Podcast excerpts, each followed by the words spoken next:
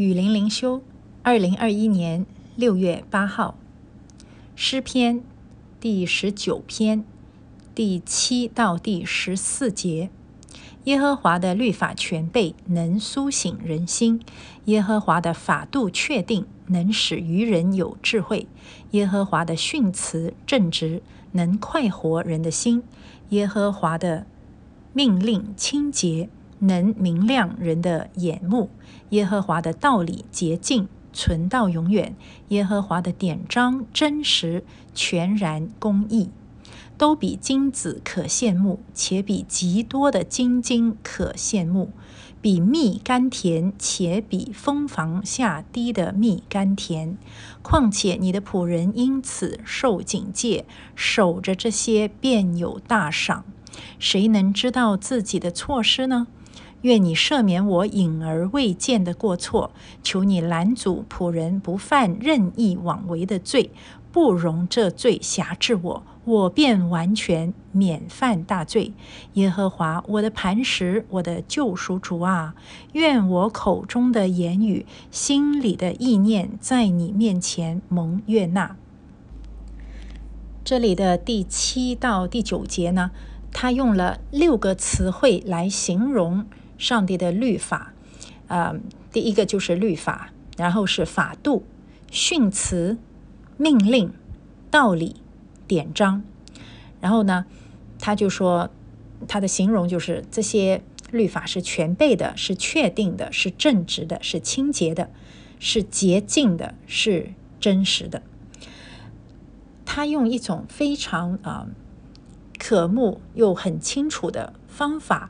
来一步一步说明神的心意，而这个神的心意呢，它在我们的，如果我们很认真的对待，它是可以在我们的生命中造成内在的改变的。它能怎么样？它能苏醒我们的心。就是说，如果没有靠神的律法，我们的心是沉睡的，是是像死人一样的，我们是愚昧的，没有智慧的，还有我们是不快乐的。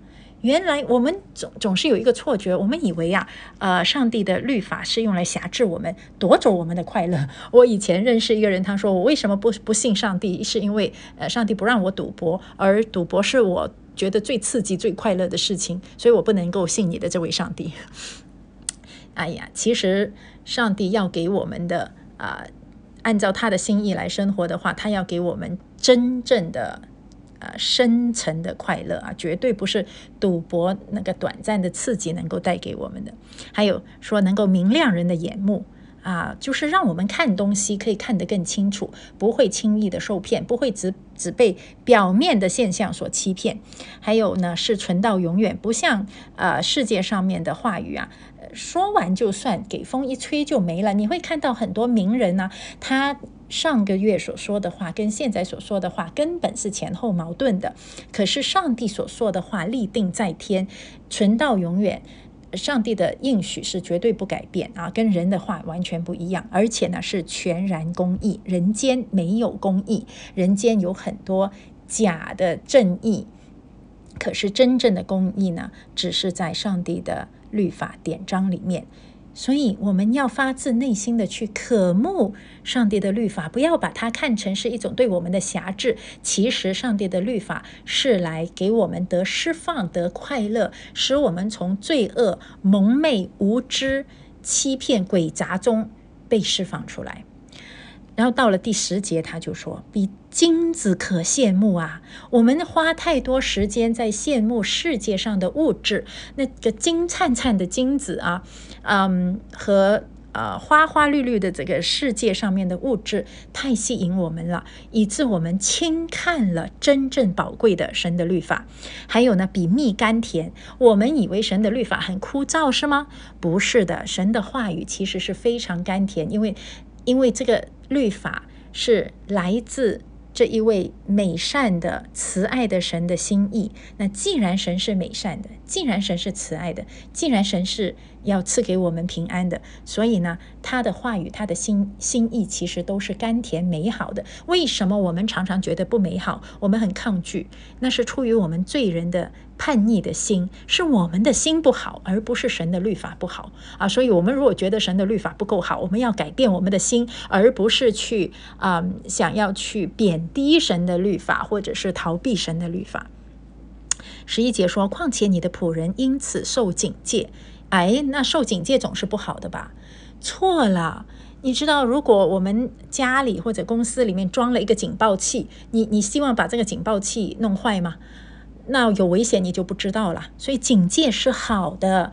当我们内心如果受到圣灵的警戒，如果打开圣经发现神的话语跟我们的行为是有冲突的，我们受了警戒，那是甘甜的啊。所以，如果你把警戒拿走，让你任意的犯罪，那是多么的危险呐！那那是上帝，那是上帝给我们的咒诅和惩罚，才会没有警戒啊！所以呢，如果我们受到神律法的警戒，我们就要珍惜，而且呢，啊，大卫说要守着这些，便有大赏，就是有大赏赐，有福啊！我们守着啊，我们受神的警戒，我们守着神的话语，呃。可能觉得有点辛苦，跟这个世界呃的聪明是背道而驰的。可是呢，是有大赏赐的，真正的福气在里面。我们基督徒啊，有时候在守方面，实在是守神的律法、守神的话语做得很失败，很缺失，亏欠了神的心意。第一，我们要用什么来守？我们不是呃啊，每个每个礼拜天。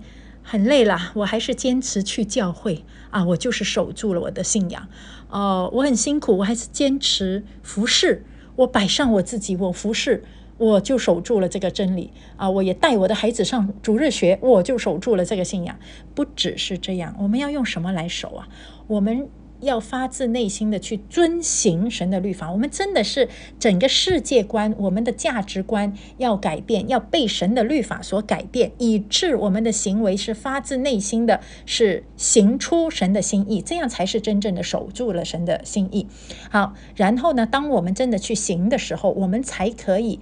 传承给我们的下一代，你会发现基督徒的下一代流失率很高吗？我们守不住信仰，我们不能够一代又一代的守下去。为什么？因为我们的价值观没有被神的律法所更新，我们总是自己很爱这个世界的精子。爱这个世界的蜜糖，呃，喜欢这个世界的好处，我们也培养我们的孩子去追逐这个世界。然后呢，在追逐世界以上，我们再要求他们去教会，要求他们读圣经、祷告。可是根本放不下这个世界的好处，所以我们守不住神的律法。如果我们的价值观、世界观，啊，人生观完全是被神的律法所改变，按照神的心意来生活，按照神的心意来养育我们的孩子，也示范给我们的孩子看，我们真的是爱神的律法、渴慕神的律法的话，我们才能够真正的守住这个信仰，一代一代的守下去，不要流失我们的下一代啊！我们要守住，并且会得到神的大赏赐的。然后十二节开始很宝贵啊，他说：“谁能知道自己的错事呢？”愿你赦免我隐而未见的过错。我们太多太多隐而未见，自己都不知道的过错。这个不是那种灵恩派。我知道很多灵恩派说，你知道吗？你一岁的时候就开始犯罪了，你两岁的时候就犯罪了。你现在要把你两岁的罪，呃，三岁所受的伤害，四岁所骂过人的话，五岁所撒过谎的谎，全部都挖出来，挖出来，然后呢，呃，再认罪悔改，那么你的罪才得赦免。这个是错误的教导。我们不可能记得自己所。所有的犯过的罪啊，太多太多了，根本挖不完。你以为你挖得完，那个是太小看你的罪了。我们有太多太多隐而未见的过错，我们不可能完全挖出一一样一样挖出来。可是呢，我们可以敞开自己，在神的面前说：“我真的是一个罪人，我的罪多到我自己都不知道。罪是有很大的迷惑性、欺骗性的，我自己也被我的罪所迷惑和欺骗。求主你赦免我。”只要你看为有罪的，你都求你来赦免。凭什么来要要求神来赦免？就是凭耶稣基督的宝血。我们是活在啊神的救赎里面的啊。求你拦阻仆人不犯任意妄为的罪。你看，他知道自己是一个任意妄为的的罪人，所以他求神来拦阻自己。我们甘愿的受神的约束，甘愿的被神的律法捆绑我们。啊那种罪性，捆绑我们狂傲想要犯罪讨自己喜悦的这种这种心，我们甘愿的受神的呃约束，这个就是大赏赐了，这个就是有福了啊！所以你看，神为什么这么的赐福给大卫？大卫确实是按照神的心意来生活，而不是要求神按照自己的心意来来赏赐自己的。他说：“不要容这罪辖制我，我便完全免犯大大罪。”他看到真正的福气是什么？就是就是在真理中，当我们受真理的约束的时候，我们就不受罪的辖制，我们就可以在神的面前完全，我们就不会犯罪得罪神。这个才是真正的福气啊！我们是否是否渴慕这样子啊？还是我们渴慕神？你不要来管我，你不要来约束我啊！让我时间到了上天堂就好。现阶段呢，让我爱干啥干啥。错了啊，那个不是福分，我们就落在罪的辖制里面了。然后十四节说：“耶和华我的磐石，我的救赎主啊，愿我口中的言语、心里的意念，在你面前蒙悦纳。”大卫知道上帝是我们的救赎主，我们常常把主当为是一位赐福主、帮助主，帮助我啊解决问题，帮助我今生得好处。其实主。对我们最大最大的这个福分，给我们最大的福分就是救赎，把我们从我们的罪的咒诅、罪的辖制中救赎出来，使我们能够得到永恒的生命，使我们在神面前可以蒙悦纳。要不是救赎，要不是主耶稣给我们的救赎，我们再怎么做都不可能在神面前蒙悦纳。我们心里面有那么多隐而未见的罪，是不能得到赦免的。我们是不可能不受罪的辖制的。除非我们得到神的救赎，所以大卫看到啊，神是一位救赎主，他知道自己在蒙悦纳、蒙神的赦免的前提，就一定要先蒙救赎，在救赎恩典里面，我们才能够蒙神的悦纳，我们才能够在神的面前显为完全，免犯大罪。所以啊，我们真的要来呃，真正的认识神。渴慕神的律法，当我们真正认识这位美善的神啊，公义的神，我们就会自然的渴慕他的律法。当我们从打从心里渴慕他的律法，我们就能够胜过罪给我们的辖制。